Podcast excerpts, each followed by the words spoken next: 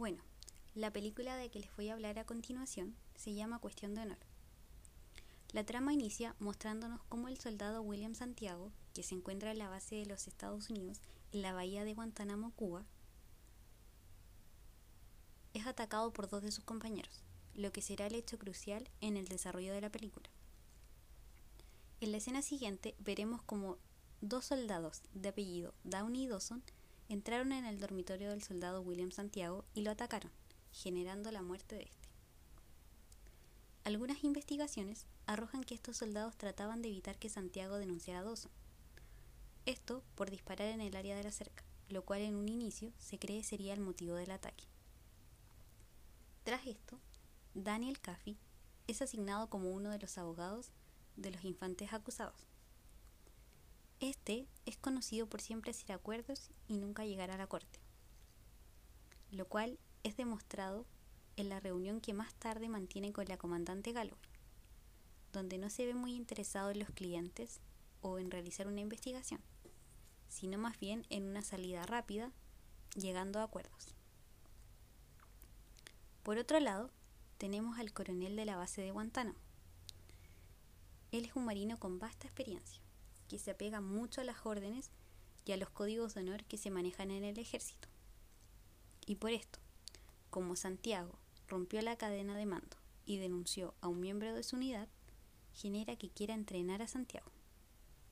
Esto debido a los valores que lo rigen, como la protección a la nación.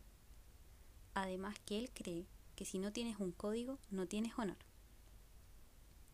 Cuando el abogado entrevista a sus clientes, podemos ver cómo los soldados le dicen que el ataque a Santiago fue una clave roja, lo cual es entendida como una acción disciplinaria, donde si un marino se sale de la línea, los hombres de su unidad deben volverlo a ella. Y ellos aseguran que el trapo que metieron en su boca no contenía veneno. Señalan que nunca quisieron matarlo y que solo tenían la intención de entrenarlo. Pese a que el abogado quiere llegar a un acuerdo, los dos soldados no quieren ya que consideran que no hicieron nada malo, que actuaron siguiendo órdenes y por eso no quieren acceder al, acuerdo, ya que sería por un tema de honor. Cuando el caso se presenta en la Corte, se postula como un caso de obediencia debida. Esto quiere decir que el oficial de, de menor rango tiene que obedecer al de mayor rango. En cuanto a la posición de las partes, la parte acusadora insistirá en probar que ambos son culpables, que tuvieron la intención de matar a Santiago y los acusará de asesinato, conspiración para cometerlo y conducta impropia de un infante de marina.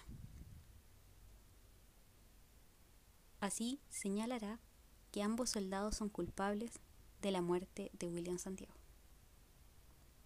La defensa, por otra parte, señala que no tenían intención de matarlo, que había una clave roja y que por eso actuaron, y que no tenían opción de rehusarse, y solo acataron las órdenes.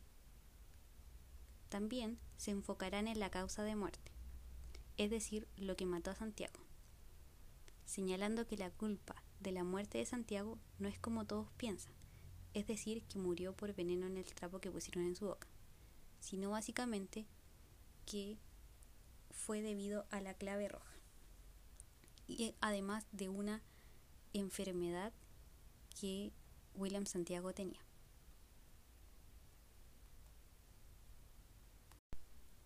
Valoración de la prueba. El sistema jurídico, mediante el denominado derecho a la prueba, exige la aplicación de reglas de racionalidad para la valoración de la prueba. Esto se fundamenta en la idea del derecho a la defensa, donde las personas pueden probar que han producido ciertos hechos o no los han producido. Para realizar esto se pueden apoyar en la prueba, la cual está compuesta por cuatro elementos. Los que son el derecho a utilizar todas las pruebas de las que se dispone, a que éstas sean practicadas en el proceso, a que éstas sirvan para motivar las decisiones judiciales y a una valoración racional de las pruebas practicadas. El juez debe realizar la valoración de la prueba respecto de la zona crítica para asegurar la imparcialidad se entiende que el juez debe tener un parámetro crítico respecto de la prueba, ya que es evidente que habrán pruebas admisibles e inadmisibles, y para esto tiene que usar un criterio objetivo. Bueno, esto lo podemos ver en la película cuando se habla eh, acerca de la, de la causa de muerte, donde están interrogando al doctor y este habla de la causa de muerte señalando que se produjo por veneno. Eh, el abogado, Daniel Caffey, eh, trata de señalar que él está especulando, ya que no es un experto en la materia. Así trata de desestimar lo que dice y a su vez lo que dice la autopsia, ya que este fue el que la firmó. Pero al final el juez valora lo dicho por el médico.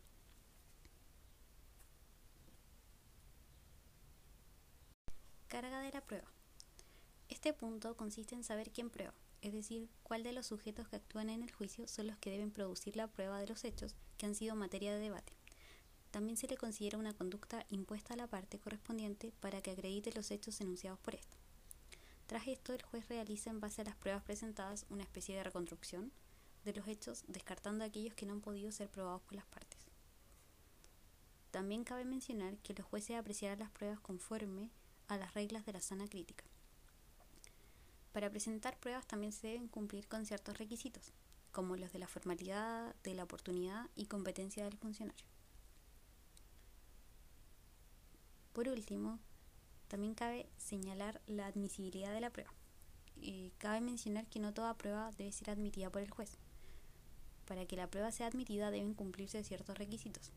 En el caso de nuestro sistema, por ejemplo, se deben cumplir con requisitos como de conducencia y utilidad del medio pertinencia del hecho que se quiere probar, ausencia de prohibición legal de investigar el hecho, la formalidad que se pida, así como la legitimación activa de quien la pide o la presenta. También la competencia del funcionario que debe admitirla y ordenarla. Bueno, en la película podemos ver varios casos de este tipo. Por ejemplo, cuando Dawson dice que nunca tuvo la intención de matarlo, sino básicamente de entrenarlo eso los abogados, sobre todo el protagonista que es Daniel Caffey, tienen que probar eso, que nunca hubo una intención de matarlo, sino básicamente se siguió órdenes. También cuando tratan de probar que Santiago no murió por veneno, y esto, esta parte la podemos ver en la película, cuando Daniel Caffey le pregunta al doctor si alguna condición médica podía generar la acidosis, que fue la causa de muerte. Y él señala que sí, que podía ser, por ejemplo, una afección coronaria.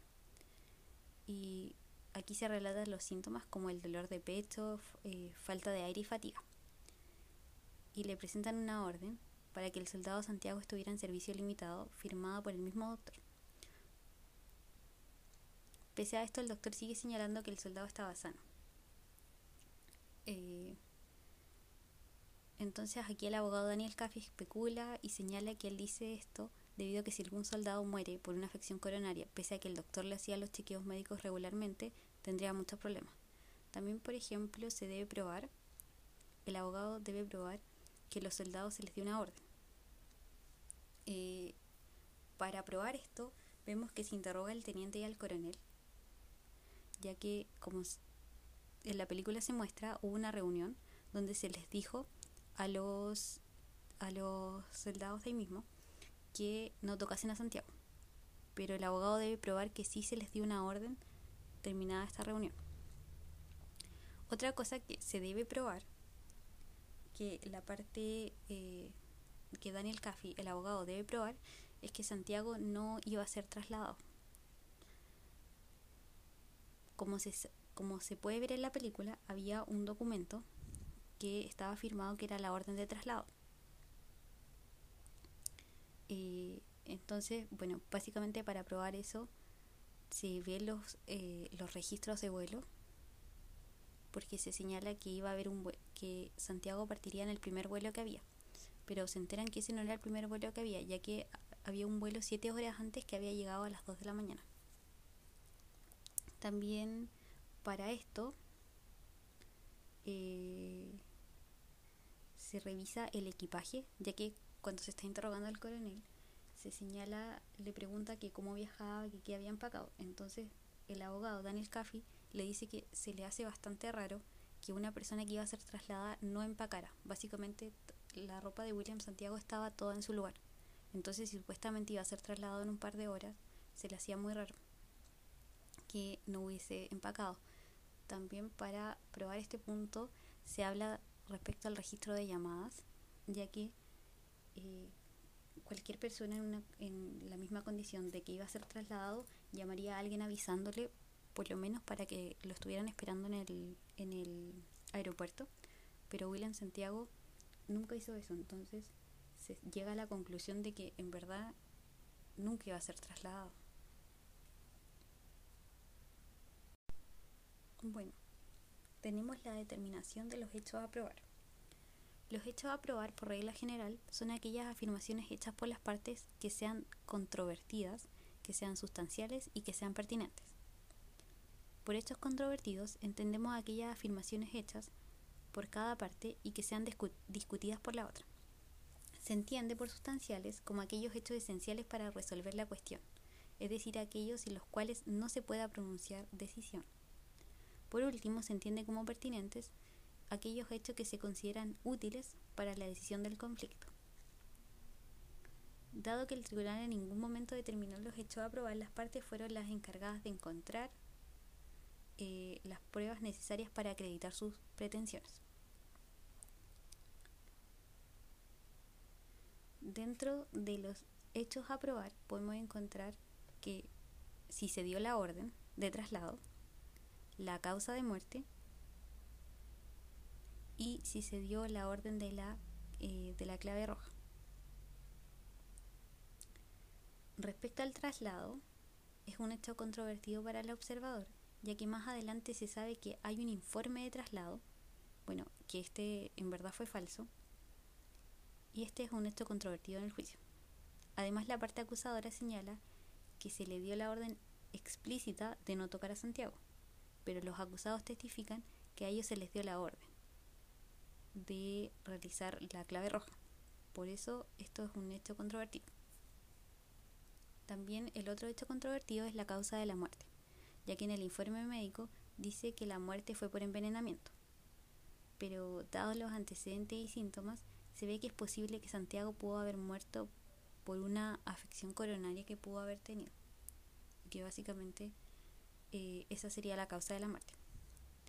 También cabe mencionar que hay tres categorías más de hechos, como los admitidos. En este caso, podría ser que la parte acusadora, quien quiere llamar a todos los miembros del pelotón para interrogarlos respecto a si se les dio la orden de no tocar a Santiago.